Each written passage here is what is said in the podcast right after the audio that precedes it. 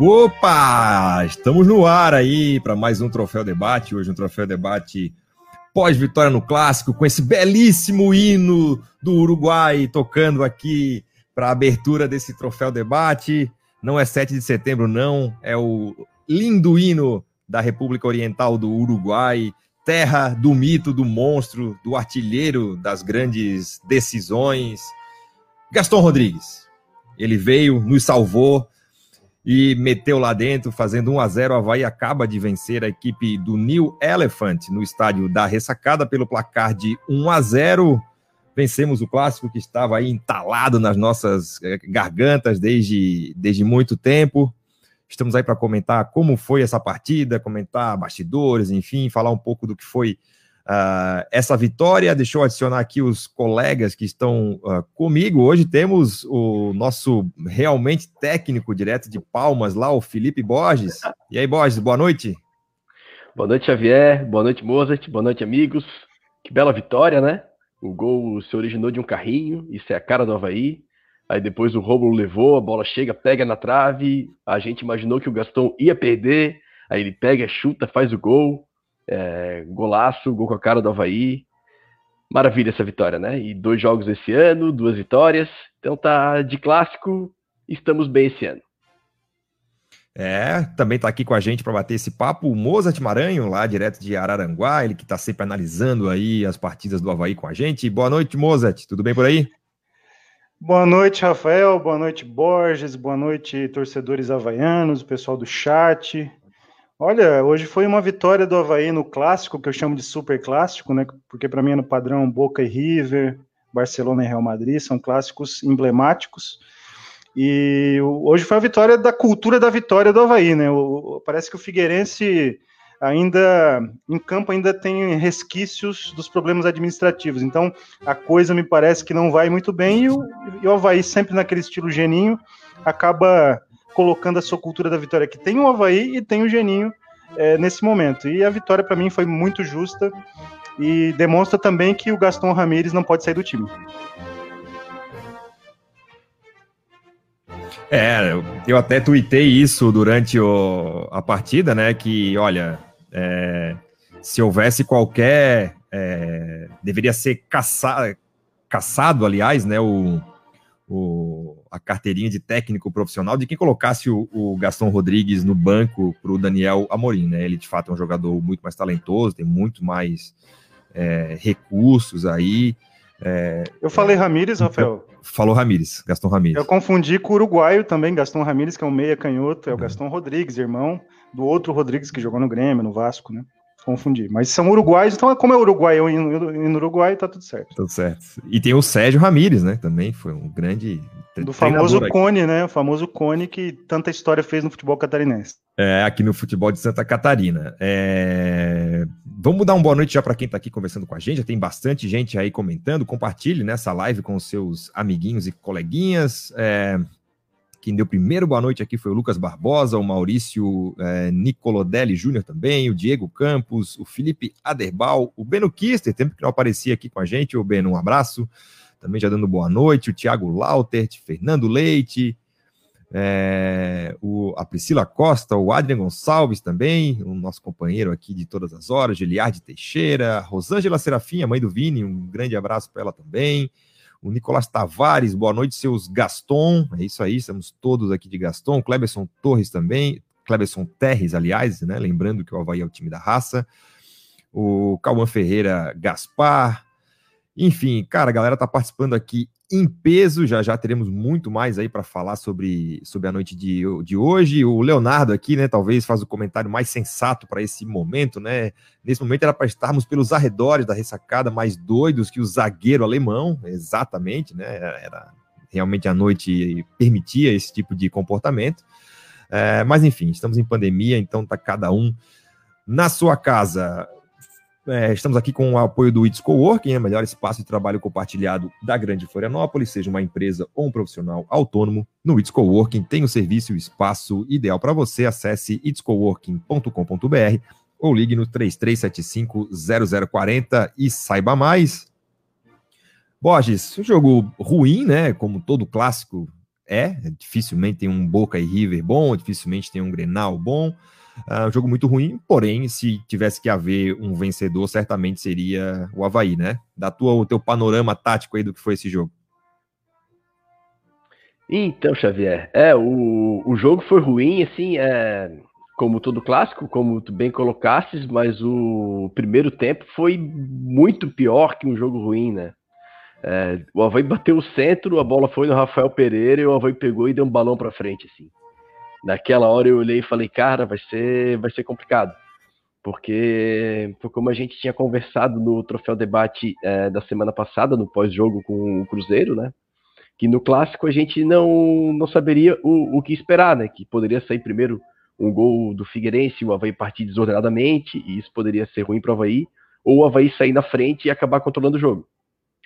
Acabou que o primeiro tempo foi muito ruim, o Havaí teve uma chance no final do jogo ali com o Pedro Castro, mas foi aquele mesmo Havaí de sempre, inclusive o Figueirense tendo mais posse de bola, e no primeiro tempo parecia muito claro assim que o Havaí ele, ele, ele tinha mais qualidade é, técnica dos jogadores, Porém, é, o time no coletivo não funcionava, né? E o Figueirense, mesmo com uma qualidade técnica muito inferior, acabava equilibrando, é, é, acabava equilibrando o jogo, mostrando a desorganização do Havaí, que, não conseguia ter superioridade que a qualidade técnica indicava antes do jogo. O segundo tempo melhorou o Havaí, o Havaí começou a marcar mais em cima, o Figueirense começou a criar muitas chances de gol. Eu achei que o Figueirense também aceitou essa marcação do Havaí e acabou se segurando um pouco mais, sentando mais em cima do resultado. E isso o Havaí foi para cima do Figueirense, pelo menos nesse abafa, sem propor muito jogo, mas marcando em cima, forçando o erro do Figueirense, mais próximo do gol do Figueirense, diferente do que era do primeiro tempo. O Havaí, quando tinha posse, era muito longe do gol. Então, essa marcação mais em cima, o Havaí acabava é, tendo a posse de bola mais dentro do campo do Figueirense e isso ajudou. O Havaí criou muita chance de gol é, o Pedro Castro, para mim, foi o destaque da partida. Começou jogando aberto na direita, é, como no jogo anterior com o Cruzeiro, mas pisando muito na área. É, parece se adaptar cada vez mais a essa função. E aí, depois, com as mudanças do Geninho, quando ele tirou o Renatinho, o Pedro Castro foi jogar de camisa 10, é, na posição que ele jogava aqui em 2017, e continuou chegando, chegando na área para finalizar. Eu acho que, a, talvez não pelos treinamentos, pelo, pelo pouco tempo que, que os times têm para treinar, mas talvez o campo esteja mostrando a posição do Pedro Castro. É, tanto que ele, ele, jogou bem aberto, mas no fim, com a bola que o Renatinho não tem jogado, com a bola que o Valdívia não tem jogado, no fim ele vai acabar acertando o time, botando o Pedro Castro por dentro, ele acabar jogando de 10, como ele foi muito criticado em 2017, ao meu ver, muitas vezes injustamente, e o Geninho vai acabar botando um atacante de lado, foi quando saiu o gol. Que essa bola, se fosse na formação do início do jogo não cairia no pé do Rômulo, cairia no pé do Pedro Castro, que ele iria provavelmente armar o jogo. Quando ele botou o Pedro Castro de 10 e abriu o Rômulo na direita e um outro atacante na esquerda, essa bola do contra-ataque caiu no pé de um atacante, e aí o Rômulo levou essa bola, eu não lembro quem que estava abrindo pela direita, que a marcação ficava indecisa, se fechava no Rômulo ou se fechava o passe, o Rômulo teve a liberdade, fez o chute, a bola pegou na trave, gol do centroavante. Então eu acho que isso está acabando, acaba mostrando um caminho para o Geninho. Já que os meias não estavam funcionando, o cara que estava aqui desde o ano passado pode ser, pode ser essa solução para o porque mesmo dando certo, mesmo com duas vitórias, eu não, eu não vejo o Pedro Castro com essa característica para jogar aberto na linha da direita. É, eu acho que ele, ele, sente muito ali na, na hora de voltar para a marcação, ele trabalha melhor por dentro. Então eu acho que quando esse time tiver é, melhor entrosado e o Pedro Castro talvez trabalhando por dentro e um atacante de beirada ali, eu acho que pode melhorar. É, e deixar o um elogio pro Geninho aí, que ele acabou achando, desmanchando aquele 4-1, 4-1 dele, que espaçavam ainda mais as linhas do Havaí. Então ele entrou pro 4-4-2 sem a bola. Lá no jogo com o Cruzeiro, o time sofreu menos defensivamente. Hoje sofreu menos defensivamente com as duas linhas de quatro. E eu acho que isso melhorou o time. E o Havaí acho que está achando um caminho. Vão ser duas linhas de quatro mesmo e, e tentar forçar o erro do, do adversário e jogar nesse erro. É, e com o primeiro comentário do Felipe Borges, vamos só soltar mais um pouquinho aí do belíssimo hino uruguaio para turma aí né, já se familiarizar. O, o, Gaston Rodrigues, com cinco gols, já é o maior artilheiro estrangeiro da história do, do Havaí, Uruguai pelo menos. Vou ter que conferir, talvez depois o Felipe Matos me corrija aí. Uh, mas uh, tá ali na briga, uruguaio uh, certamente. É, agora, Mozart, o jogo foi bastante ruim no primeiro tempo, em especial. No segundo, melhorou um pouco, né? O Havaí teve um pouco mais de agressividade, né? Repito que mesmo se não tivesse saído o gol do, do Gaston Rodrigues, se houvesse que ter um, um vencedor, certamente seria o Havaí. Felipe Borges está empolgado, não quero dizer que empolgou porque, né, é clássico, tal, ganhamos o jogo, então ele, o sorriso está mais, tá mais leve, mas tu visse coisas boas aí nesse Havaí, em especial no segundo tempo, ou ainda é cedo para avaliar? No geral, eu sempre coloco o trabalho do Geninho até acima do que o pessoal geralmente coloca, né? O pessoal muito crítico com o Geninho, sempre tive uma certa memória afetiva com o Geninho, sempre faço, procuro ver pontos positivos no trabalho do Geninho, né? Mas já ficou claro que o Havaí é, joga basicamente na bola parada, nas ações ofensivas, bola parada e contra-ataque. Tanto que o gol do Havaí saiu de um contra-ataque, de um contra-ataque do Figueirense, né? Foi uma bola que o Pedro Castro por ser um jogador muito dedicado, deu, deu aquela ação defensiva, foi um carrinho, alguns acharam falta, depois a gente pode discutir sobre isso, se foi falta ou não, eu achei que teve um pênalti para o Havaí antes disso, inclusive, também, e aí gerou um contra-ataque, a bola na trave e o Gastão fez o gol, né? Então já ficou claro que o Havaí é isso, só que o Geninho, se tem como estratégia jogar de forma reativa no contra-ataque, ele precisa é, usar o time ideal para isso, né? Claro que alguns pontas e alguns meias que ele gostaria de usar não conseguem sequência por lesões, por problemas de desempenho também, mas o fato é que ele precisa achar esse time para jogar no contra-ataque, né? Já foi discutido em outros troféus debate aqui, o passado, por exemplo, que não é feio jogar no contra-ataque, mas você precisa é, trabalhar e treinar o time para isso, para que isso aconteça de forma mais natural. Mas o fato é que o Havaí é, fez o gol no contra-ataque, sem nenhum problema.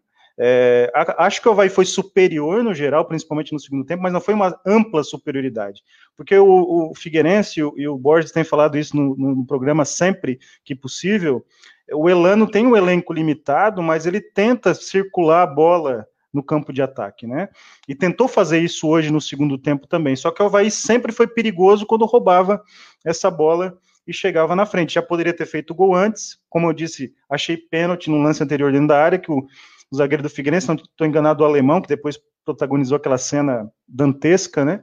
É, escorregou na bola por cima, mas pegou na perna do jogador do Havaí, achei que foi, foi pênalti né? E, e, penso que o Geninho, ele é sempre essa história do médico e o monstro, né?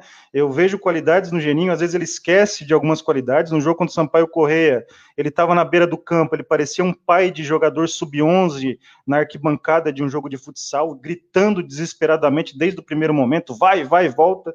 Quer dizer, um, um momento onde ele deixou o time totalmente intranquilo, como diria Miguel Livramento sobre o Oswaldo Meira Júnior em 92 então, quer dizer, ele se comportou de uma forma grotesca contra o Sampaio na beira do campo, né? E, e, deixou o time até intranquilo naquilo que era uma qualidade dele, ou seja, o trabalho psicológico, o trabalho mental, né?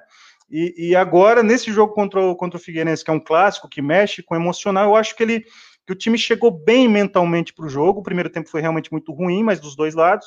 E eu acho que no segundo tempo ele acertou. O Pedro Castro, como o Borges disse também, pegando um pouquinho de de aspecto tático.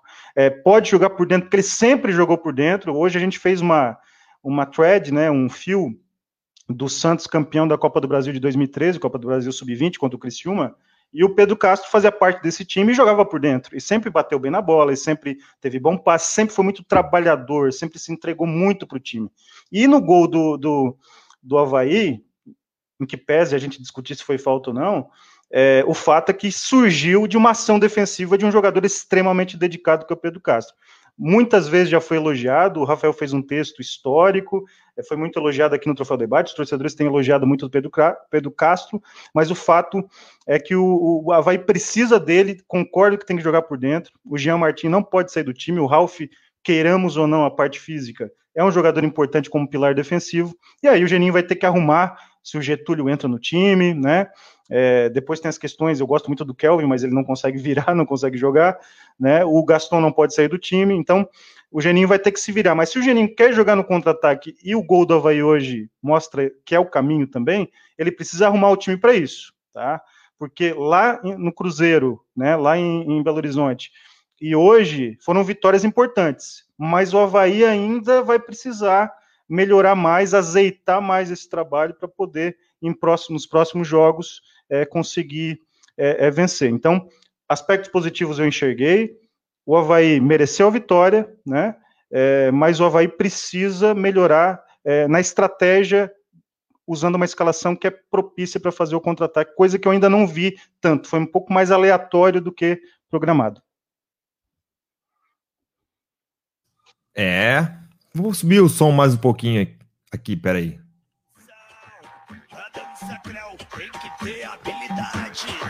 Pois essa dança ela não é mole não. Eu venho te lembrar, são cinco velocidades. Pra dança creu tem que ter disposição. Pra dança creu tem que ter habilidade. Eu venho te lembrar, dança aí, Borges. ela não é mole não. Eu venho te falar que são cinco velocidades. É, tem o Creu, tem tudo, porque tem vitória no clássico, né, amigo? Aí já visse, né? A galera perde um pouco a linha, a galera comete cenas lamentáveis. Não é o caso, né? Estamos todos em pandemia aqui. É, mas enfim, não tem como não comemorar diferente, um jogo diferente, que é o clássico, né? Enfim. Ó. Continua fácil, né?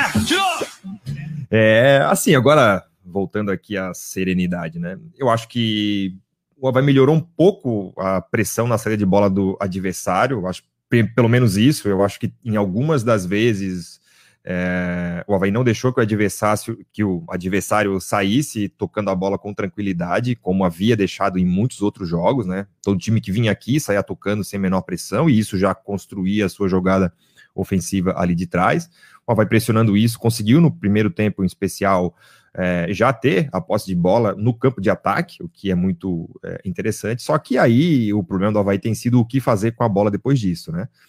O primeiro tempo terminou com 65% de, de posse de bola para o Figueirense, o que era um, uma surpresa, porque em outros jogos o Havaí teve já esse índice de posse de bola, porém sofreu muito mais, sofreu muito mais é, pressão, teve muito mais chance de gol do adversário, coisa que não aconteceu hoje porque de fato o Havaí estava melhor montado, né, melhor ajeitado ali, é, e aí não sofria tanto essa pressão. O adversário de fato tinha a bola, e é, mas não não conseguia criar suas chances. É, vamos ser sinceros também, né? Quando saiu a escalação do Figueirense, é, se botar a camisa do Inter de Lages, ninguém iria achar nenhum absurdo, né? Vamos ser sinceros. Talvez alguém fosse falar do Arouca, assim, pô, mas o Arouca tá no Figueirense o Figueirense com um time aí de operários da bola, muitos jogadores emprestados de, de time de fora.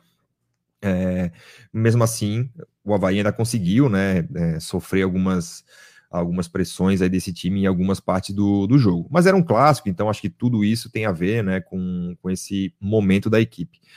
Agora, é, foi falado aí da questão né, do, do Renatinho, eu sempre defendi essa ideia de que é difícil analisar individualidade num contexto desorganizado. Então, o que, o que acontecia? A gente cobrava do Valdívia, porque o Valdívia tem que sair, porque o Valdívia não, não arma nada, saiu o Valdívia, entrou o Adrian, não mudou absolutamente nada, o Adrian também não criava, saiu o Adrian, não, mas agora fechamos com o Renatinho, a nossa camisa 10, e já é o segundo jogo do Renatinho, e que ele, de fato, como diz o Roberto Alves, não aconteceu ainda. É, mas é porque é difícil avaliar isso num contexto onde o Havaí basicamente não sabe muito o que fazer com a bola, né? Até teve alguns é, contra-ataques ali que o Havaí saiu e os quatro jogadores que estavam no ataque foram todos para o mesmo lugar. É uma questão de posicionamento errado, o time não consegue dar amplitude para poder criar as jogadas, então é difícil cobrar uma ação ofensiva mais é, caprichada. Com isso, sempre vai favorecer quem está jogando do meio para trás, porque destruir nesse contexto é muito mais fácil, né? O Pedro Castro está se firmando cada vez mais como um jogador extremamente importante nesse time do Havaí.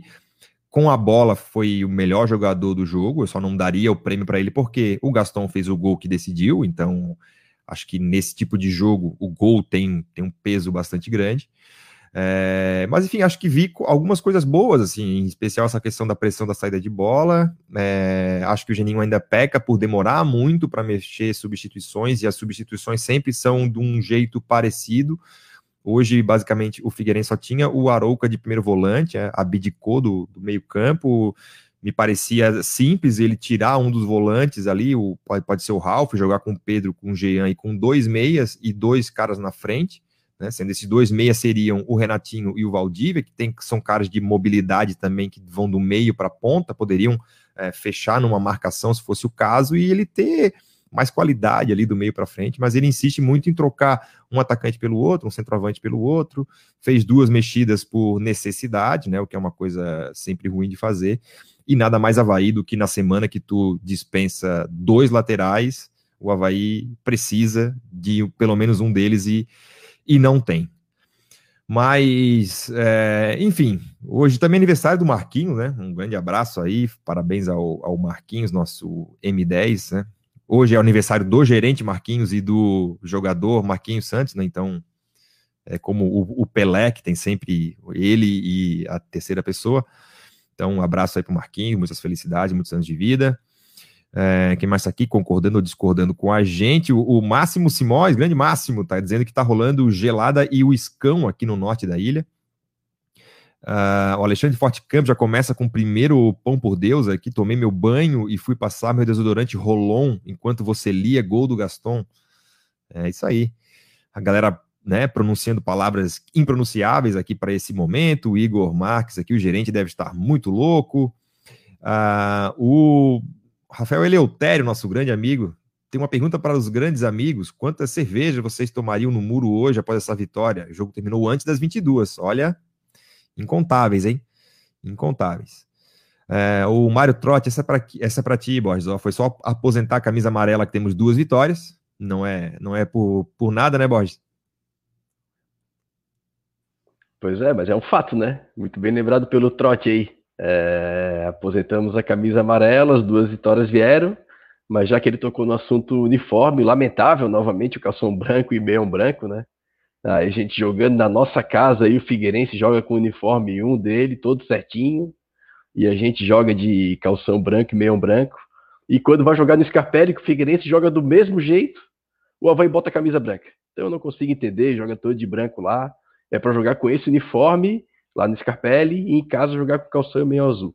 Mas tudo bem, ganhou o jogo, nem isso tá, tá me incomodando momentaneamente. Daqui a 20 minutos já vai me incomodar Na mais. hora que rever os melhores momentos, né? Agora o Mozart entrou no segundo tempo aí no lugar do lesionado capa, o Ramon, né? Que era um jogador que a torcida pedia bastante, um lateral esquerdo aí, nascido em 99. Uh, ah, o que, que tu achasse da participação do Ramon? Ele que havia jogado na Série A no ano passado, alguns jogos. Uh, finalmente fez a sua estreia aí em 2020. Ele foi um pouco inseguro, né, Rafael? Acho que ele não, não demonstrou aquela segurança que talvez seja até natural pela questão da, do clássico, da idade, da falta de experiência, apesar daquela experiência de 2019 na Série A. Mas não foi um jogo que enche os olhos do torcedor havaiano ou que deixa o torcedor havaiano tranquilo, que o Capa agora, provavelmente uma lesão que vai deixá-lo afastado alguns jogos, não sei quantos ainda, não sei a gravidade, mas aparentemente vai deixar. O Ramon, nesse jogo, não demonstrou uma segurança para o torcedor que puder, e para o Geninho, provavelmente também, que pudesse deixar tranquilo. Mas, se eu fosse o técnico do Havaí, eu daria uma sequência para o Ramon, obviamente, para ele poder se soltar mais e saber exatamente em que nível que ele pode jogar no Havaí. Né? O Felipe na direita também tem tido algumas dificuldades de, de questão física, então é, o Havaí tem essas questões físicas todas o tempo inteiro com os, no, com os novos, com os mais experientes, né? Um problema que acho que é institucional, não é uma questão pontual, né? E também não sei identificar por quê, mas estou só colocando pelo que a gente tem visto nos jogos e, e, e as lesões têm acontecido, algumas traumáticas, outras por outras questões também. E, e, o Ramon não demonstrou, na minha visão, nesse jogo, mas não dá para pegar esse jogo como retrato único e dizer, não, o Ramon é isso, né? A fotografia do Ramon é essa, o jogador Ramon é esse. Não dá para fazer isso com nenhum jovem, muito menos com um jogador entrando numa circunstância complicada é, precisamos ver mais, tá? Precisamos de sequência. Eu acredito que o Geninho precisa dessa sequência. Não sei na cabeça do Geninho, já que ele fez aquela avaliação do Tucão lá atrás, depois do jogo da Chapecoense, né? É, queimando o Tucão praticamente na entrevista coletiva. Não sei se o Geninho, depois de uma vitória muito mais tranquilo, né? Se o Havaí tivesse perdido. É, é, é, com um gol, por exemplo, do Bruno Michel, que entrou muito bem no Figueirense e deu um calor desgraçado ali pela direita, né? Foi o melhor jogador do Figueirense no segundo tempo talvez a, a, imagem do Ramon fosse mais complicada do que ficou por conta do Havaí ter ganho o jogo, né? Então é sempre bom ganhar. Quando o jovem não vai bem, mas o, o, o time ganha, você dá uma tranquilidade para no próximo jogo dar mais uma oportunidade para ele conseguir se soltar. O Bruno Michel é um jogador que fez esse, esse salseiro ali na direita, um jogador que a gente acompanha no Olheiros há bastante tempo, e eu queria fazer um, um desagravo aqui, porque eu vejo que, e aí cada um pode ter a sua opinião, estamos numa democracia, e eu, eu percebo que o Lucas Frigeri muitas vezes é criticadíssimo, né, é, pela torcida, não confiam, era reserva, agora virou titular, é, o Lucas Frigeri, na minha avaliação, vi todos os jogos do Havaí praticamente na Série B, ele não teve grandes falhas, na minha visão, tirando aquela bola com o pé lá que, contra o Sampaio, que já foi um jogo complicadíssimo num todo, e fez algumas defesas difíceis nesse campeonato, e a defesa que ele fez no chute do Bruno Michel, para mim, foi a defesa que ganha jogo. Ganhou o clássico naquela defesa tá? Porque o Bruno entrou muito bem, o Bruno finalizou com muita qualidade na gaveta e, e o Frigeri salvou. Então o Frigeri não é um goleiro aqui que o Tite tem que ficar observando para a seleção brasileira, obviamente, mas para a Série B, nesse contexto que o Havaí está vivendo, eu não vejo o Lucas Frigeri como um dos elos fracos do Havaí, tá? Então, o meu diagnóstico é esse. O Ramon, repito, além da questão da insegurança, ele pegou um ponta muito difícil de ser marcado. O Bruno Michel é rápido, é habilidoso, é ousado e poderia ter gerado o gol do, do Figueirense, não só no chute dele, mas também nas jogadas que ele fez ali pela direita. Então, tem esse porém. Não sei se o, se o Ramon vai pegar um ponta com essa qualidade, com essa ousadia em todos os jogos, e também não sei se o Bruno Michel, na carreira dele, vai jogar o que ele jogou hoje, né? É, também tem a ver, né? Até a própria função do Frigeri tem a ver com um pouco do que o time oferece para ele, né? Um jogo onde o Havaí não permitiu muitas chances de gol, é aquilo que eu e o Borges a gente às vezes comenta, né? Goleiro que vai 20 bolas no gol, cara, uma hora vai entrar, não tem como. Agora, quando vai 5, 6, aí ele tá ali para fazer uh, as defesas um pouco mais difíceis, né? Uh, falando ainda das substituições no jogo de hoje, é, só deixa eu botar na tela aqui o nosso queridíssimo Ariel Pranteda, desde a Morna, Buenos Aires, Ariel Consul Havaiano na Argentina. Quero ouvir o Borges falar das mudanças do Geninho. Gaston, o brocador de Montevidéu, matou a parada. Pô, eu não sei se chegasse agora, mas logo na primeira intervenção do Felipe Borges, ele já destrinchou aqui com um requinte de brilhantismo tudo o que aconteceu na, na partida. Então. É, não assisto, tu... não assisto PVC, mas assisto Borges. Exatamente, né? E aí depois, né, quando encerrar aqui, tu volta lá no comecinho que o Borges já deu toda, toda, toda a, nossa, a nossa análise aqui do jogo de, de hoje. É, agora o Havaí fez o gol, logo em seguida teve uh, cenas lamentáveis ali, né? Como são mal educados, né? O, essa turma do, do co-irmão, uma hora quebra vidro, invade gramado, outra hora quer bater no, na arbitragem. Pô, pessoal, vamos, vamos relaxar. Olha a pandemia aí, né? Um momento de gratidão, um momento de união entre, o, entre os povos, um momento de é, tranquilidade. O rapaz ali foi, foi para cima, foi expulso. A partir dali, ainda tinha jogo, faltava mais ou menos uns 10 minutos, já que ele deu 7 né, de, de acréscimo. E o nosso querido Eugênio sacou o Gaston Rodrigues e botou o Eduardo Cunde para fechar lá atrás, né, né, ao maior estilo Mauro Ovelha. O que, que achasse, Borges, dessa mexida aí do, do Geninho no finalzinho do jogo? É, então, quando teve a expulsão e logo após o gol, o Geninho ele não titubeou, ele fez uma linha de cinco atrás, ele botou os três zagueiros, ele puxou os dois laterais, ele fez uma linha de cinco, aí ele botou o Rômulo de camisa 9, quando o Gastão saiu, aí ele fez mais uma linha de quatro no meio, aí o, o, o Castro voltou para fazer a, a, o lado direito dessa linha, Ralph, Jean e o Getúlio fazendo o lado esquerdo, e aí eu fiquei meio assim, eu fiquei vendo o jogo, é, se eu tivesse no estádio, provavelmente eu iria falar isso mesmo, e vamos lá, e vamos segurar e acabou, porque tu tá ali na emoção do jogo e tal. Agora, analisando friamente a mexida dele, ele chamou muito o Figueirense para cima. O Havaí fez muitas faltas ali que proporcionaram que é, o Figueirense, que proporcionou o Figueirense colocar bolas na área. Eu achei que o Havaí acabou correndo um risco maior do que, do que poderia, do que, do que, do que deveria correr, na verdade, quando o Havaí com a mais poderia ter colocado essa bola no chão e ter jogado, assim é, esse risco poderia ter custado caro, né? A gente teve a chance que o Mozart falou muito bem, é, o, o é Bruno, né, Mozart, o jogador do Figueirense, ele cortou, ele cortou bem para o meio, é, bateu bonito, defesa boa do Frigieri ali, e outros lances de cabeça ali que, que, que, preocuparam. Então, assim, ele chamou muito o, o Figueirense, no final prendeu muita bola no, no canto lá, conseguiu matar o tempo e acabou o jogo. Mas se toma um gol ali, meu amigo, e a culpa vir toda para cima do Geninho, é, tudo de bom que ele tinha feito no clássico ali, que ele, as mudanças melhoraram o Havaí, poderia ter ido por água abaixo com aquele final de jogo. Eu acho que não precisava se enterrar tanto como se enterrou. Ele poderia ter feito uma linha de 5, poderia ter feito uma linha de 4, mas ter dado menos campo para Figueirense jogar. Figueirense rondou muito a área do Havaí com 10 jogadores, e isso acabou ficando muito perigoso e poderia ter custado caro. É, porque tu começa a ceder faltas ali próxima à área, né? Num levantamento daquele, uma, uma bolinha meio, meio vadia, tu acaba entregando o resultado que até então estava é, garantido, já que o Havaí, quando fez o gol, já estava melhor, já tinha criado umas duas chances ali, as duas com a participação do Pedro Castro, né? Só para deixar registrado aqui. É, um pênalti, né, não marcado, que eu também achei, concordo com o Mozart. Então, o Sabai simplesmente mantivesse o ritmo que estava, eles, eles, acabaram, eles acabaram de perder um jogador, mantém o ritmo, tenta ocupar o campo de ataque, ou, ou até armar um contra-ataque um pouco mais perigoso, conseguiria até matar, fazer o segundo. E o Geninho simplesmente abdicou disso tudo, quis se enterrar lá atrás. É, se, se tem uma coisa que o Geninho não tem, é pudor, né, Mozart? Ele, quando quando ele quando precisa, ele não se importa em jogar bonito, jogar feio, ele joga realmente pelo resultado, né? Ele não tem pudor, até porque ele tem um megafone natural, né? Então ele já grita o tempo todo e todo mundo ouve na transmissão sem torcida, né? A gente ouve os gritos do Geninho.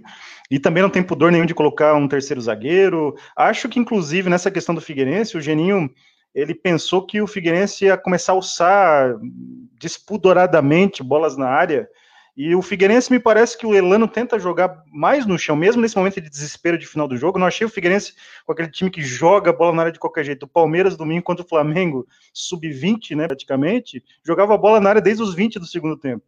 Né, e eu, eu achei que o Figueirense tentou, mesmo no finalzinho, no desespero, jogar com bola no chão. O Geninho não tem nem pudor de nada, praticamente, né? Na carreira dele, na vida dele. Então, ele, ele tem essa, essa, postura de usar três zagueiros quando precisa. Ele já usava três zagueiros isso há muito tempo atrás, né? Claro que com outro conceito, né? E também não tem pudor em tirar jogadores, inclusive, é, que a torcida se identifica, né? Eu acho que essa questão do Pedro Castro, que vocês citaram, só voltando, né, que é um jogador que tem sido muito elogiado com justiça, é, ele é tão trabalhador e tão dedicado que ele supera, inclusive, as limitações coletivas da equipe. Né? Ele consegue não diminuir o desempenho dele, mesmo que a equipe não esteja tão bem. Então, mesmo nos piores jogos do Havaí, ou mesmo em situações de desconforto, de dificuldade, ele sempre mantém um nível de regularidade. Né? O jogo da, da, da, da rodada passada contra, contra o Cruzeiro, apesar do Cruzeiro e do Ney Franco ter feito uma jornada péssima que fez o Geninho parecer o Guardiola no auge, né? É, o Ney Franco foi uma tragédia ferroviária né, no jogo do, do Cruzeiro, né?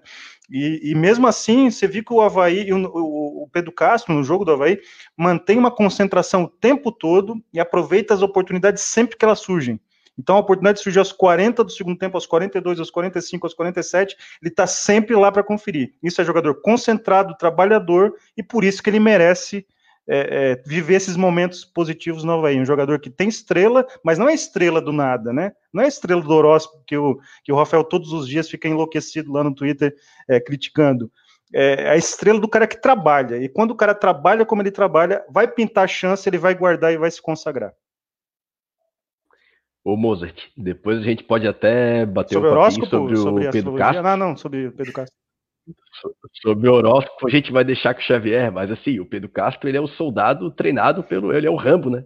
Treinado pelo, pelo mestre dele, Claudinei Oliveira. Então, ele é concentração ali, pra gente falar no nome do nosso amigo, né? Então, é concentração ali, 120% do jogo. E agora, deixando a brincadeira de lado, é, o ponto do Pedro Castro, que é interessante falar, é que é o seguinte, né? O Geninho arrumou aquela linha de quatro lá contra o Cruzeiro, porque ele quis desmontar aquele 4-1-4-1, e ali ele fez muito certo, porque o Havaí já não é um time muito compactado, com o volante entre as linhas ficava mais espaçado ainda. E aí ele deixou o Pedro Castro aberto lá para fazer o losango com a bola e tal, mas também porque não podia tirar o Pedro Castro do time e ele não queria mexer na dupla de volantes, né? E hoje, com a, o Rômulo voltando, a gente tendo mais opções para jogar pelos lados, vai sobrar para o meia. E como ele não quer mexer na dupla de volantes, vai jogar o Pedro Carlos de 10. E tem que falar um negócio aqui agora, né? O Havaí joga com dois primeiros volantes, né? Ele joga com Ralph e Jean. O cara, para acertar esse time do Havaí, é o Pedro Castro no lugar de um dos dois. E o Havaí tem um meia, por quê? Esse distanciamento que não faz o, o, o Renatinho jogar, que não faz nenhum meia que joga por dentro do Havaí participar do jogo, é porque tu nunca vê o, o Renatinho e o Ralph trocar um passe. É, quando raro acontece é com o Jean, que se projeta um pouco pela vitalidade, então ele se projeta um pouco a bola, então tu vê essa, essa troca de passes entre volante e meio, mas são dois primeiros volantes que não conversam com o meia, não passam, não ocupam o espaço, não atacam o espaço, não ataca o, os volantes adversários, e isso dificulta muito o trabalho do meia. Um desses volantes do Havaí, na minha visão, tem que ser o Pedro Castro. Aí tem que ser, como o Mozart falou muito bem antes. Vai jogar no contra-ataque, duas linhas de quatro, precisa de do, dois atacantes com velocidade do lado. Então, nesse ponto, já não pode ser o Castro jogando aberto como nos dois últimos jogos. E precisa dessa velocidade para ter o contra-ataque. Só que também precisa, para o meia participar do jogo, tem que ter um volante que jogue. E tanto, tanto o Ralph quanto o Jean não jogam. Então, o Pedro Castro vai ter que entrar ali para esse time andar e aí sim o meia vai começar a jogar e o Havaí vai, vai ter mais ligação entre os setores. Porque a distância do meio-campo do Havaí para o ataque é gigantesca. O Havaí não consegue fazer essa ligação meio-campo-ataque. Os volantes nunca conversam com o meia. Então, para mim, a, a, o Pedro Castro é titular e, olha, é no lugar do Ralf, tá? Hoje. Para um time com mais intensidade, mais velocidade. Eu queria ver o Havaí com Pedro Castro e Jean, o Jean como primeiro, o Pedro Castro saindo, pode ser o Renatinho de meia, pode ser o Valdívia de meia, um atacante e, do, e, dois, e dois de velocidade pelos lados.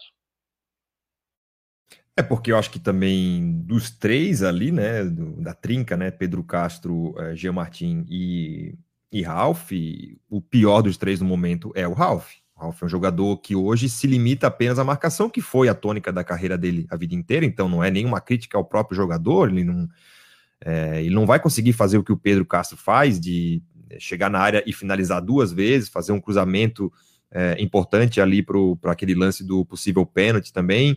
Isso não é a dele. Então, acho que ele poderia agora escolher entre um e outro. Mas acho que o Geninho é bastante conservador nesse quesito. Ele já repetiu o jogo, o, a formação do time contra o Cruzeiro, né? repetiu hoje de novo. Uh, então, acho que vai ser difícil a gente ver esse tipo de, de mudança aí no, no nosso querido Eugênio. Mas ah. é que ah. essa trinca, Xavier, rapidinho, desculpa te interromper. Não, essa vai lá, trinca, vai lá. Ele, essa trinca ele já desmanchou, né? Então, essa trinca de volantes ele já desmanchou. O Pedro hoje trabalha aberto na direita. Até eu vejo muita gente comentando aqui no, no chat que o Havaí jogou no 4-2-3-1. O Havaí jogou no 4-2-3-1 só quando o Rômulo entrou na, na aberta na direita e o Pedro Castro veio trabalhar de 10. Quando o Pedro Castro estava aberto na direita, o Havaí jogava no losango. O Havaí pegava a bola, ficava o Ralph mais centralizado saía um pouco o Jean, o Pedro Castro vinha trabalhar por dentro e o Renatinho de meia. E o Gaston no ataque e o Rildo fazendo a ponta esquerda. Quando entrou o Rômulo aberto na direita, e aí o Rômulo fazia o corredor, porque o Pedro Castro pode ver que o Pedro Castro não foi no fundo em nenhuma bola. Quando o Havaí tinha posse, o Pedro Castro vinha trabalhar por dentro, tanto que chegou muitas vezes na área para finalizar. Então o Geninho jogou no losango, né? ele não jogou no 4-2-3-1. O 4-2-3-1 aconteceu só quando ele tirou o Renatinho e aí o Pedro Castro foi jogar de 10, e aí ele abriu o Rômulo na direita. Aí sim, ele tinha dois caras fazendo corredor, Getúlio e Rômulo, e o Gaston e o Pedro Castro jogando por dentro. Beleza. Agora vamos já tentar projetar o próximo o próximo jogo, né? O Havaí vem de duas vitórias seguidas, ganhou o Cruzeiro num jogo que, né, vamos ser sinceros, não convenceu, né? Ninguém aqui né, é é, tanso de, de, de ver dessa forma. Foi um resultado importantíssimo, mas o desempenho não foi bom.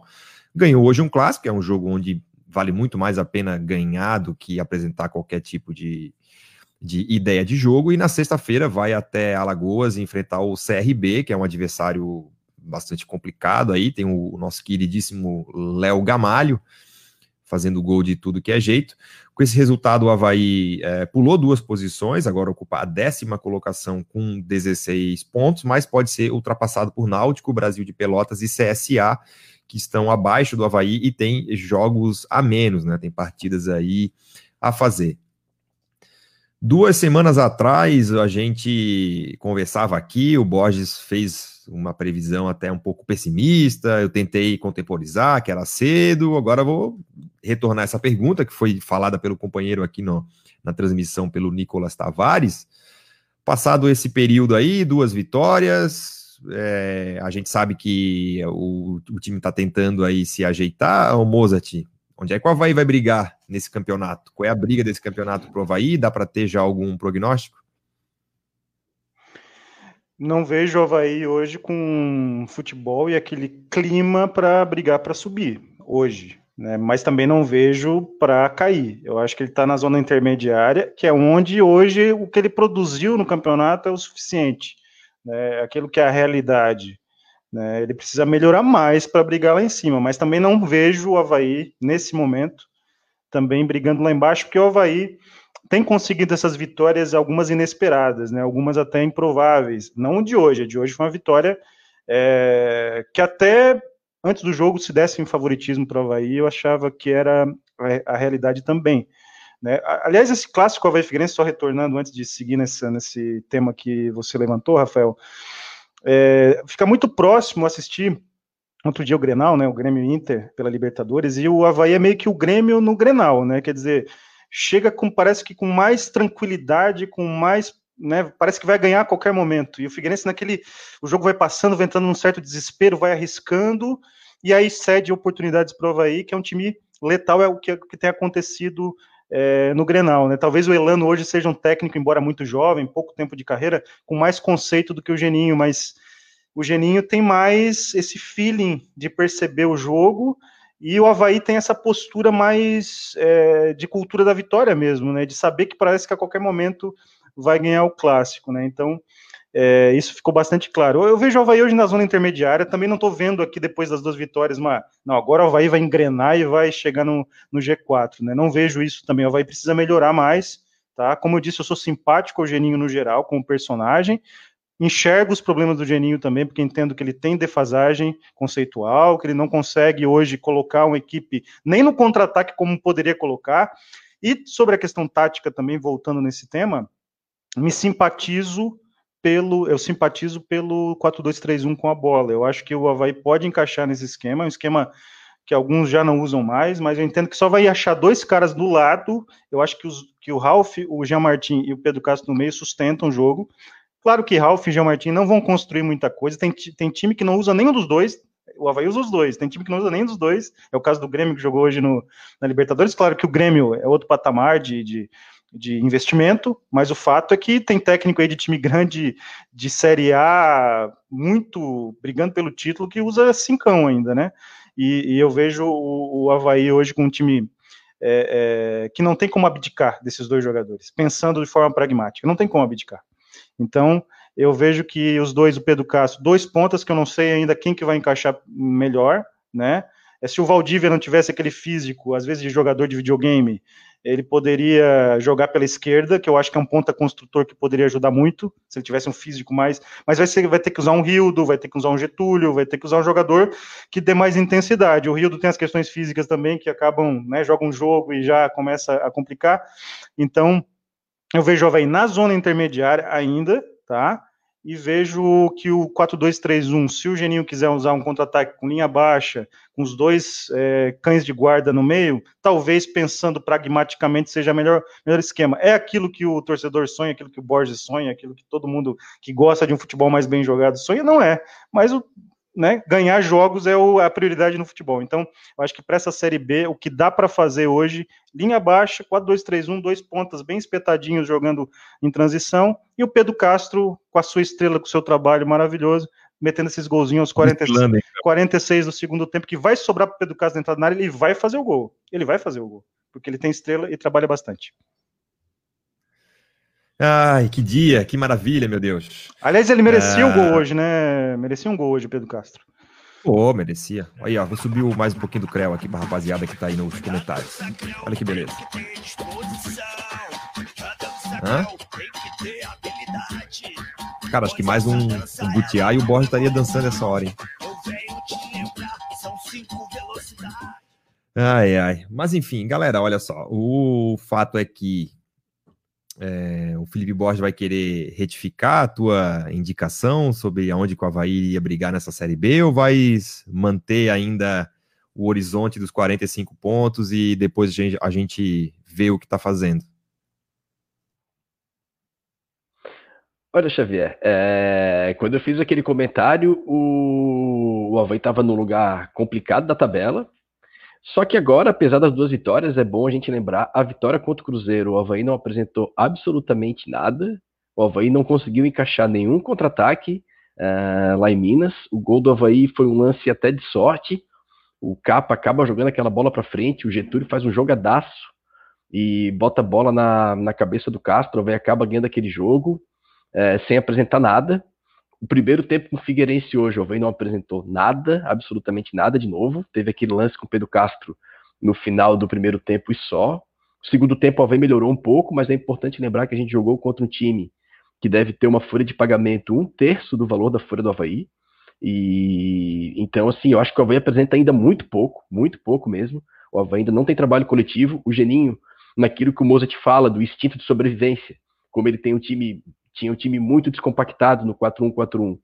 É, ele melhorou com as duas linhas de quatro, e aquela análise que eu fiz, que a briga era pelo rebaixamento, o Havaí ainda estava no 4-1-4-1, ele mudou o esquema no jogo com o Cruzeiro, e a partir dessa mudança de esquema, o Havaí não tomou mais gol.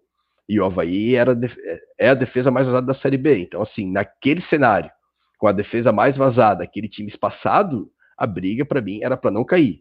Agora, pelo menos, pelo instinto de sobrevivência dele, o Havaí está mais seguro defensivamente. São dois jogos que não toma gol. Eu acho que nesse ano, se bobear, é a primeira vez que isso acontece. Se aconteceu na, na Série B, com certeza. É... Então, esse instinto de sobrevivência fez o Havaí ficar mais seguro. Então, essa segurança do Havaí, aí eu já entro na, no que o Moza te falou.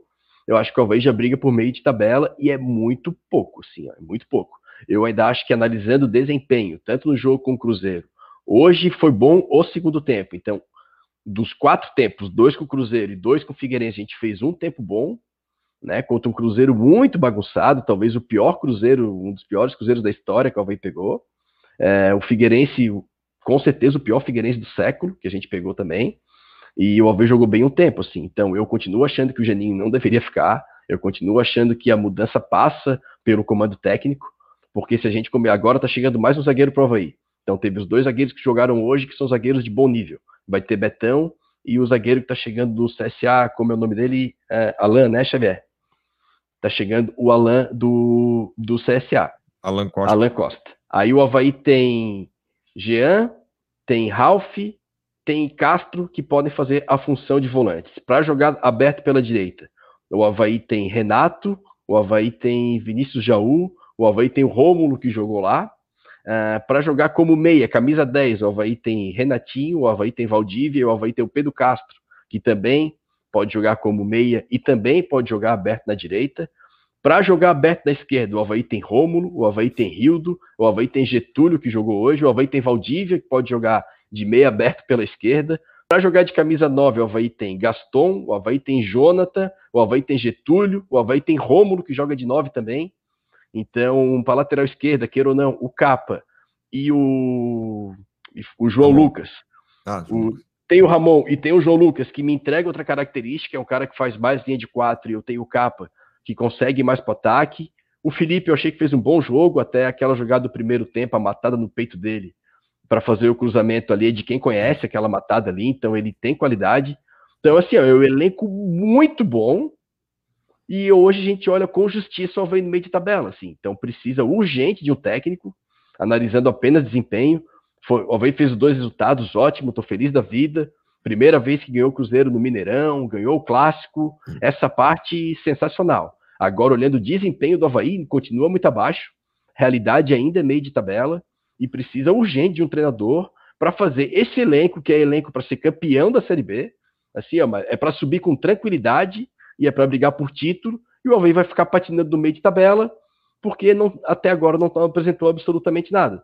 Então eu acho que com essas duas linhas de quatro e mais seguro defensivamente, o Havaí não briga na parte de baixo, importante dizer que isso foi alterado, mas também se o Havaí não apresentar evolução como, de coletivo, como time, também não vai brigar por acesso, e é um desperdício. Investimento muito grande feito, Um elenco com jogadores de muita qualidade, principalmente para a Série B, com um comando técnico que não consegue entregar jogo.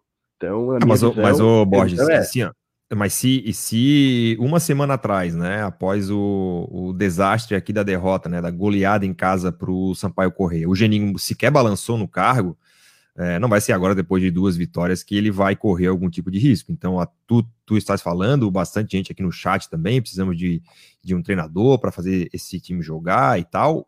Acho pouco provável que mude o comando técnico até o final do ano, até porque o Geninho está participando da, da tal é, reformulação do, do elenco.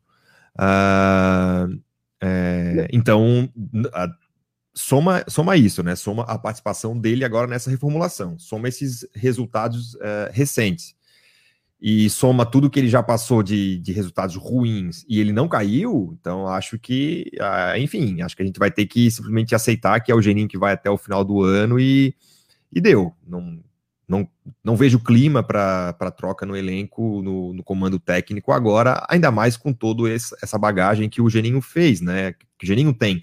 É fácil mandar o, o Inácio embora com 5, 6 jogos. O Inácio nunca pisou aqui, ninguém nunca viu na vida. É fácil mandar o Santana embora com 5, 6 jogos. Também o treinador que, embora viesse do Atlético Mineiro, tem uma carreira é, pequena aqui no futebol. Agora o Geninho não. O Geninho tem que ser aquele aquela pressão ao quadrado, né, para poder valer pro, pro Geninho. O Felipe Matos mas... aqui corrigiu a informação, só, só, só um segundinho. Vai lá, vai lá. Ainda mais do Matos, né? É, que é o nosso é, patrão aí, o, ele disse que dos cinco maiores goleadores estrangeiros, ainda o primeiro é o Schurman, eu estava nessa dúvida se tinha o, o Schirman, In, inclusive o Schirman é patriarca da família Schirman, que, né, de velejadores aí e tal, ele tem seis gols e o Gaston Rodrigues agora foi a cinco. O nosso camaronês Joel tem, tem três, e o El Calidoso Estrada, da Colômbia, fez três também. O Martinucci fecha a lista dos cinco maiores artilheiros estrangeiros com dois gols. É, então, até mais só um. Ponto, só para completar diga, diga. esse ponto que tu falou do Geninho, eu concordo contigo que o Havaí não vai demitir. É, mas eu vou sempre criticar. Eu acredito que está errado não demitir o Geninho. Então, acho que a gente está na 12 rodada ou 13 rodada. É, então, não dá para dizer que não foi avisado, não dá para dizer que esperava mais, porque a gente está apontando os erros desde agora. O Havaí em nenhum momento entregou desempenho, entregou futebol. Então, analisando o desempenho do time, analisando qualidade de elenco, o trabalho do Geninho não é bom. Como eu, eu vi muita gente criticando o, o trabalho do Elano, é, porque no jogo com o Guarani ele recuou o time depois que conseguiu o empate e tudo. Tem que analisar as realidades. A realidade do Geninho e o elenco do Geninho é para brigar por título. Ele não entrega absolutamente nada. O Havaí dificilmente é superior aos adversários na Série B. A, o Elano ele tem uma folha que é um terço da do Havaí, provavelmente uma das menores folhas da Série B. Ele tem que entregar só permanência. Ele saiu com dois times que brigavam por G4, fez quatro pontos, pegou o Guarani em casa, saiu perdendo de 2 a 0, jogou 11 da manhã, buscou um empate na conta dele, ele tinha feito cinco pontos nesses três jogos que ele nem esperava. Então, para não cair, tá ótimo. Então, eu vejo muita crítica em cima dele, mas para o objetivo e para a qualidade do elenco, é, ele tá ok no Figueirense. O Figueirense entrega organização dentro de uma qualidade técnica muito limitada. Já o Geninho tem uma qualidade técnica muito boa na mão e o Havaí em nenhum momento entrega desempenho. Em nenhum momento entrega desempenho. É, então eu continuo achando que o maior problema do Havaí é técnico. O elenco, ainda agora reformulado, eu acho que até melhorou o encaixe das características dos jogadores. É, e a gente precisa de um técnico para fazer esse time jogar. Com o Geninho, eu não, eu não vejo é, evolução nesse time. Melhorou sem a bola, que ele abriu mão do 4-1-4-1 para as duas linhas de quatro, ficou mais fácil de organizar, parou de tomar gol, mas ainda é muito pouco. É, é, é pouco, é pouco. Eu acho que essa comparação é, é justa, né? Para o que o Havaí se propôs, de fato, é, deveria estar tá entregando um pouco mais. Agora, o Mozart, hoje nós tivemos no, no elenco, né, entre os relacionados para a partida, entre titulares e reservas, nove atletas da base aqui no Havaí, né? Tanto formados, ou, por exemplo, o Getúlio e o Rômulo são atletas formados aqui na base, deram uma pequena saída, mas são são atletas é, formados aí na, na base do clube. Hoje a estreia do Ramon, enfim, mesmo com, com todo esse investimento que o Havaí fez na Série B, a, a base do Havaí continua sendo forte e continua revelando é, bons jogadores. O que, que isso quer dizer? Quer dizer mais a qualidade da base ou quer dizer mais a, as contratações feitas por ano que não encaixaram? Acho que as duas coisas, né, Rafael? Acho que a base do Havaí, nos últimos anos, ela melhorou muito. É, foi feito um investimento também, melhorou a estrutura. Os profissionais que trabalham na base do Havaí, em geral, são muito bons, os técnicos. O Diogo fez um trabalho bom lá também quando estava coordenando. Então, acho que tem esse aspecto da base do Havaí ter melhorado, e tem o aspecto de que, como as contratações, muitas delas não funcionaram, o que, que vai acontecer? A base acaba ganhando espaço. Isso acontece em vários clubes. E acontece no Havaí também, quer dizer, você contrata medalhão A, medalhão B, medalhão C, esses caras não dão uma resposta em campo. Aí o Geninho percebe que talvez o jogador da base, que tem um pouquinho mais de fome, tem um pouquinho mais de desejo de vencer na carreira, vai responder melhor, vai entrar com mais apetite para jogar uma Série B que talvez seja a mudança de patamar da carreira dele, a mudança da vida dele. Né? O salário, por exemplo, deve ser baixo da maioria deles, né, em relação aos medalhões, e quando você faz uma boa Série B, quando você se destaca no profissional, a tendência é sempre melhorar em todos os aspectos. Você ajuda o time em campo e você melhora a sua vida, o seu contrato. Então é um caminho que não é planejado. Né? Existe a melhoria da base do Havaí, mas não me parece planejado. Me parece que é algo que, que é em virtude das situações. Lesões, os, alguns medalhões também não respondem tão bem, e você tem que lançar a mão da base. O Havaí vai começar agora em outubro o brasileiro de aspirantes com o time sub-23, já falei sobre isso aqui, e é importante o torcedor do Havaí ficar ligado nesse time sub-23, que podem ter outros talentos que podem ser pinçados ainda na Série B para ajudar o Havaí. Infelizmente no Brasil, quase sempre não é planejada a utilização da base. Geralmente acontece no fogo, do dia para a noite, numa situação complicada, foi o caso do Ramon hoje, o jogador tem que estar bem preparado? Sempre? Tem mas a gente também precisa entender que o jovem precisa de um pouquinho mais de, de tempo, de, de, de sequência, de, de apoio também, porque muitas vezes ele é colocado ali, se ele não responde, ele não pode ser queimado na entrevista coletiva, então a gente precisa perceber que o que o Havaí está fazendo tem o um lado bom de usar a base, sempre, retorno técnico, às vezes retorno financeiro, o Havaí está se beneficiando de alguns jogadores que foram vendidos e no exterior estão brilhando, mas o fato também é que esse, esse planejamento no Brasil é muito complicado, né? É, o torcedor, eu sempre percebo, e é normal isso, que sempre vai brilhar mais os olhos para aquelas contratações midiáticas que saem no jornal, mas o fato é que muitas vezes um garoto é, pode responder melhor e pode dar mais possibilidades do Havaí é, crescer como equipe do que esse medalhão que vem com salário alto, com muita pompa, e nem sempre com aquele apetite que tem o jovem, né? É isso aí, um grande abraço para o Adi José da Silva e para o Adi José da Silva Júnior, que estão lá em Capão da Canoa nos assistindo é, diretamente do Litoral Gaúcho. É, nós temos também algumas questões aí acontecendo, né? O Twitter do Havaí acabou de confirmar aí a contratação do lateral esquerdo João Lucas, né? Ele que foi um lateral vindo do Cruzeiro, jogou pelo Ceará no ano passado, foi contratado pelo Cruzeiro. Nós publicamos aí ao longo da semana dois vídeos lá no nosso perfil no Twitter sobre o João Lucas, o pessoal ficou meio brabo aí, mas enfim, é a opinião do pessoal, é, tanto do Vozão Cast, um abraço lá para a turma que atendeu o nosso, o nosso pedido, quanto do Cruzeirologia, é, dois podcasts aí que falam desses clubes e que deram as suas opiniões sobre esse jogador que está chegando. Então o Havaí confirma já o Alan Costa, né, zagueiro, veio do CSA, 29 anos, o João Lucas, lateral esquerdo, e confirma também o Leandrinho, que é um volante que fez base no Santos, é, é da turma ali do Pedro Castro, ao que tudo indica. Tava no ah, time que a gente colocou hoje no, no Olheiros, Leandrinho e Pedro Castro, meio campo, de 2013. E aí, ô Mozart, o que, que, podemos esperar dele? Quais as características? Amanhã a gente vai fazer uma entrevista com o pessoal do podcast do Vitória de Setúbal, lá em, em Portugal. Vamos trazer um pouco aí de informações sobre esse jogador, mas se puder já adiantar alguma coisa. O Leandrinho é um jogador dessa geração do Pedro Castro, né? Do Léo Cittadini, que está no Atlético Paranaense. E é um jogador do Claudinei, né?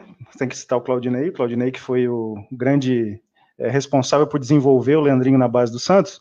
O Leandrinho era um jogador que muitos projetavam para ser é, destaque no próprio Santos, tá? Só que ele teve um problema de lesão no pé, que atrasou bastante a carreira dele. É um jogador muito bom tecnicamente, mas na carreira, mesmo em Portugal, sofreu com aspectos físicos, tá?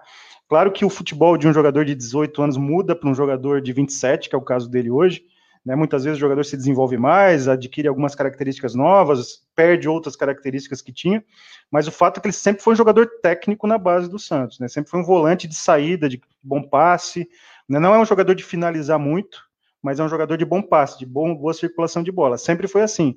Tem que ver em que nível físico que ele vai voltaria para o Havaí, né? Se vai ser um nível que permita jogar nessa loucura que é terça, sexta, segunda, quarta, sábado de madrugada, tem jogo em todos os horários possíveis e, e tem que ver em que nível físico que ele volta. Agora, que tecnicamente ele sempre foi bom, disso eu não tenho dúvida. Até porque era uma característica daquele time do Santos do Claudinei, né?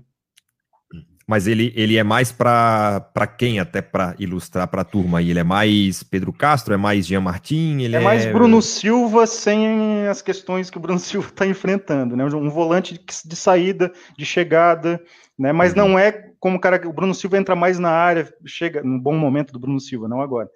É, e ele é um jogador de um volante de saída, um volante de chegada, de bom passe, de abrir bem o jogo, né? Um jogador que tem bom controle de bola, sempre teve, sabe girar. Aquele volante, não vou fazer mais comparações, porque o pessoal vai criticar no chat os absurdos dessas comparações, como diria o Roberto Alves, então não vou fazer uma comparação com outros times, mas o fato é que é, é, o Leandrinho é um jogador técnico, né? Mas esse problema que ele teve fisicamente atrasou bastante a carreira dele. Se vislumbrava muita coisa para o Leandrinho em termos até de seleção brasileira, mas acabou não acontecendo dessa forma. Mas acho que pode ajudar o Havaí. Se ele conseguir chegar no nível físico que permita jogar, eu acredito que ele vá é ajudar o Havaí. É, amanhã. Estatura é mediana, assim, não é baixinho, não. né? Ele é um jogador de estatura mediana, não é nem alto e nem, nem o Jean Martin, que é mais espigado, e nem um, um jogador é, mais é, baixinho como outros aí que tem no futebol, né? Lu, Lucas Otávio, o Batatinha. Lucas, eu ia falar o Lucas Otávio, mas não quis falar do Lucas Otávio. Lucas ah, Otávio era isso. Lucas Otávio parou de jogar, inclusive. Ele foi nosso aqui, pô. Enfim, foi, foi, foi do Havaí, foi um jogador também que o Claudinei provavelmente teve influência na, na, na, vinda. O Claudinei, se pudesse, colocava o time inteiro daquele Santos de 2013, né? É, amanhã a gente vai conversar então com a turma uma... lá de Portugal. Ele, depois de sair do Brasil, ele passou três anos no Rio Ave, jogou três temporadas por lá e na última temporada estava no Vitória de Setúbal. Amanhã traremos informações aí para a galera sobre ele. Mas completa aí, Borges né, que teve um jogo que o Lucas Otávio entrou de mão dada com a criança e acabou que a criança que formou pro hino e ele ficou na frente da, da criança no daqueles hinos do, do Brasileirão lá. Aconteceu ali, foi, foi, foi o protocolo, né? E a criança que deu a mão para ele, foi, foi divertido.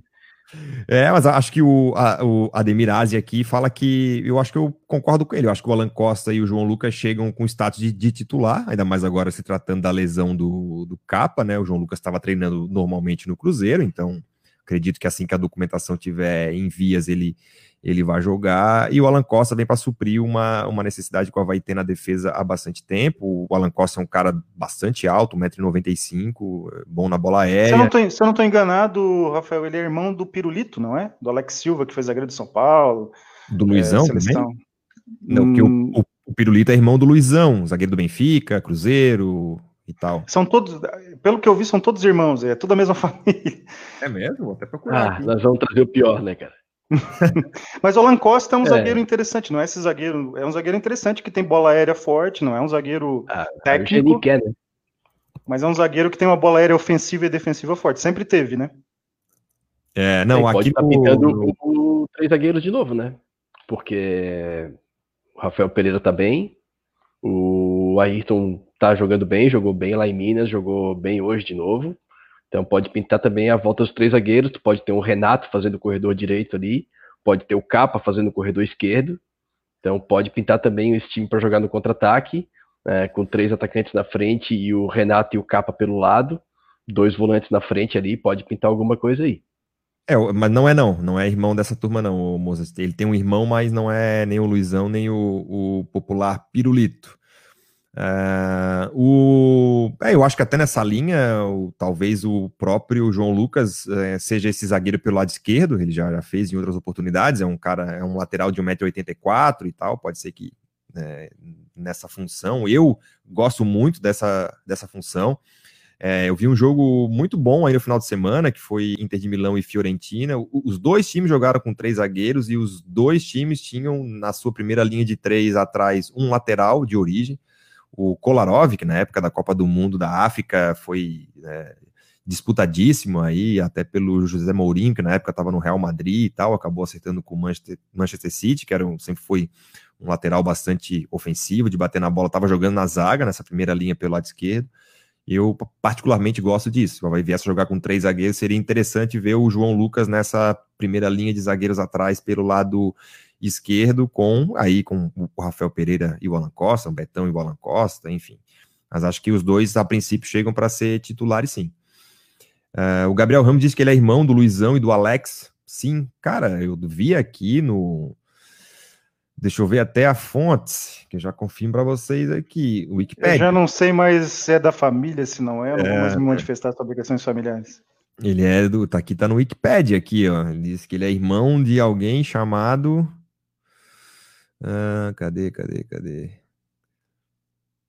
Cara, vou, vou, vou, vou procurar. Vou, como diz o Roberto, vou sentar e vou analisar. Uh, o, é que o, o, apelido dele é Pirulito também. Então pode ser que esteja aí a grande, a grande confusão. É, ele é irmão do Fábio Vinícius Costa. Não sei quem é. Mas enfim. Ô, ô, Rafael, é importante a gente falar do pênalti que não deram para o Havaí, né? Para mim sim, é uma sim. questão muito clara ali. Porque daí eu tenho que lembrar de Miguel Livramento, que fez implantes nos seus dentes, inclusive falou isso no Veg Sports hoje. É. Ficou uma dentaca muito bonita, um piano maravilhoso. É, mas dói pra caramba fazer implante, né? O pênalti foi por quê? Eu não vou dizer aquilo que o Roberto disse, que o pênalti configura-se na intenção, que é errado, o Roberto caracteriza-se na intenção. Ele bateu na bola, escorregou por cima da bola e pegou na canela do jogador do Havaí. Porque na bola todo mundo vai na cabeça que ninguém vai. Então, ele escorregou por cima, quis ir na bola, mas não foi na bola, escorregou, pegou na perna do Havaí. Se tivesse o VAR, era cal, era pênalti. Era, era mesmo. Mudaria. Hum. O lance do Pedro Castro, como o Pedro Castro estava envolvido na jogada, ele está sempre certo. Está sempre certo, então não foi falta. Mas o lance do pênalti, sem dúvida, na minha visão, se tivesse o VAR, acho que a Nadine Bastos, não sei se ela analisou o lance no jogo, na transmissão do Sport TV, mas o fato é que foi pênalti porque ele tentou ir na bola, mas escorregou por cima, pegou na perna. Não tem discussão na minha visão, pênalti. Infelizmente, o árbitro acho que estava um pouco mal posicionado, acabou não dando. E acho que ali já poderia mudar a história do jogo, né? Ah, com certeza. Com certeza. Não, e também assim, é, falando dos lances agora, Mozart, é, por outro lado, acaba. Tu pode criticar o árbitro, mas daí, nesses dois lances, tu pode criticar o critério do árbitro não a decisão que ele tomou, porque se ele não deu o pênalti prova aí, que tocou primeiro da bola e depois acertou a perna do jogador, e era um lance é, muito mais dividida de bola do que o lance do Pedro Castro, quanto ao lance do Pedro Castro, ele já começa a dar o carrinho assim, ele tá a dois metros do jogador do Figueirense quando começa o carrinho, então ele estava muito mais inteiro na jogada, ele limpa a bola, mas muito limpa, o juiz está a três metros do lance, parado, olhando para o lance, é aquele lance que na câmera rápida tocou primeiro na bola, e depois é o acidente de trabalho. É claro que eu concordo com o Bozat no sentido do VAR. Ele não deu pênalti prova aí, no VAR ele daria. Ele não deu a falta, no VAR ele daria. Aquele lance em câmera lenta e depois a perna esticada do Pedro Castro, que é o movimento natural do carrinho ali. Se é no VAR em câmera lenta, ele dá a falta. O pênalti no VAR em câmera lenta, ele dá o pênalti. No jogo, em ambos os lances, o cara tocou primeiro na bola, depois teve o choque e o árbitro interpretou tanto no pênalti quanto na foto, na foto, na falta de que tocou primeiro na bola, depois é choque natural, segue o jogo, amigo. Então, a decisão de não dar falta, a decisão de não dar falta do Pedro Castro foi condicionada por não ter dado pênalti. Então Lógico. ele seguiu um critério, um critério de um critério de um futebol mais viril, né? Exatamente. E acabou não não dando, foi foi coerente o árbitro. Ele foi não coerente, Errou na minha visão no pênalti. Peraí que, peraí que chegou. Foi... Chegou falar. o vídeo da, da análise da arbitragem aqui, peraí. Deixa eu falar, deixa eu falar. Deixa eu falar. Deixa eu falar. Bom, vou dizer uma coisa. Cara. Vou discordar de ti, vou discordar do Elato. Discordar de mim não é novidade nenhuma. Pra mim... Não é novidade. Foi pênalti. Pra mim foi pênalti. Repete. Foi pênalti. Tesoura. Pra mim é pênalti. Pra mim isso aí, se isso aí não é pênalti, a minha avó é uma bicicleta acho que fica claro, né? Fica claro, fica, claro, fica claro, né? Que, que exatamente. Mas, assim, ó, Rafael, é, eu queria falar um negócio para ti rapidinho. Sabe o que, que eu quero de ti? Isso aqui, ó. O cheque. Cheque. Só o cheque. O, que, a- a- os lances ali, eu tô vendo, é, não consegui entrar no- nos grupos aqui, nem ver rede social, nem Uhum. nada, mas pra mim ficou claro que era o critério do árbitro. Então, se quiser criticar o critério do árbitro, ok. Mas ele usou, ele utilizou o mesmo critério para os dois lances. E o lance do Havaí, eu achei o Pedro Castro muito mais inteiro na bola do que estava o jogador do Figueirense no lance do Havaí. Então, o critério foi esse, e é como o Mozart falou, ele para ele ali tocou primeiro na bola, seguiu o jogo, e o jogo seguiu, e foi um golaço, né? É, aquele gol, assim, todo mundo fala que golaço é bicicleta, golaço é voleio, mas porra, quando a bola pega na trave, o teu camisa 9 chega de frente, aquilo ali é um É golaço. tudo que o camisa ali- 9 quer, né, Boris? Tudo que o camisa 9 quer, essa bolinha sobrada sem goleiro, Exatamente. limpinha. O centroavante já, já sai comemorando antes de, de- de finalizar, de tão bom que é. E o torcedor já levanta da- do sofá e já, já pula antes da bola entrar. É, e o pessoal fala, ah, isso é fácil e tal. Pois é, mas o Túlio de gol fácil aí, o Túlio tá, tava, se encharcava de gol. Então, ele, tu tem o camisa 9 pra isso. Às vezes o time joga com falso 9, o cara não tá ali pra fazer esse lance aí. Então, teu camisa 9 tava ali, tava dentro da área, a bola pegou na trave, sobrou pra ele gol.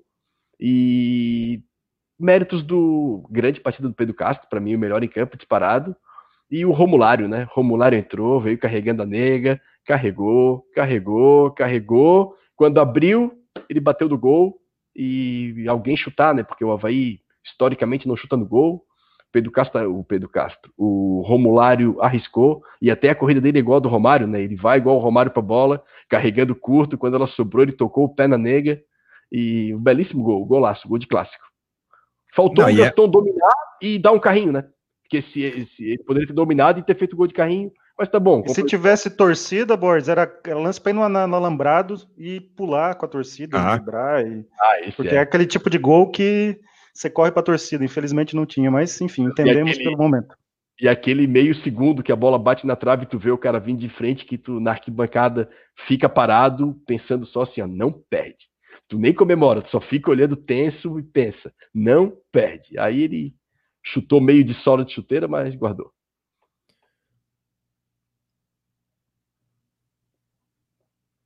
Tá tudo bem aí? O que, que Ah, houve? tá tudo bem? Não, eu preparei um negocinho aqui pra vocês. ó. Roberto, bota o negócio na tua Não cabeça. nada porque eu tô vendo na imagem, Na bola, o todo povo mundo tá vai. vendo, Na bola todo mundo vai, amigo. Na cabeça é que ninguém vai. Enfim, ó, o Ricardo Dias aqui dizendo que o Tom foi embora. Foi embora, né, Ricardo?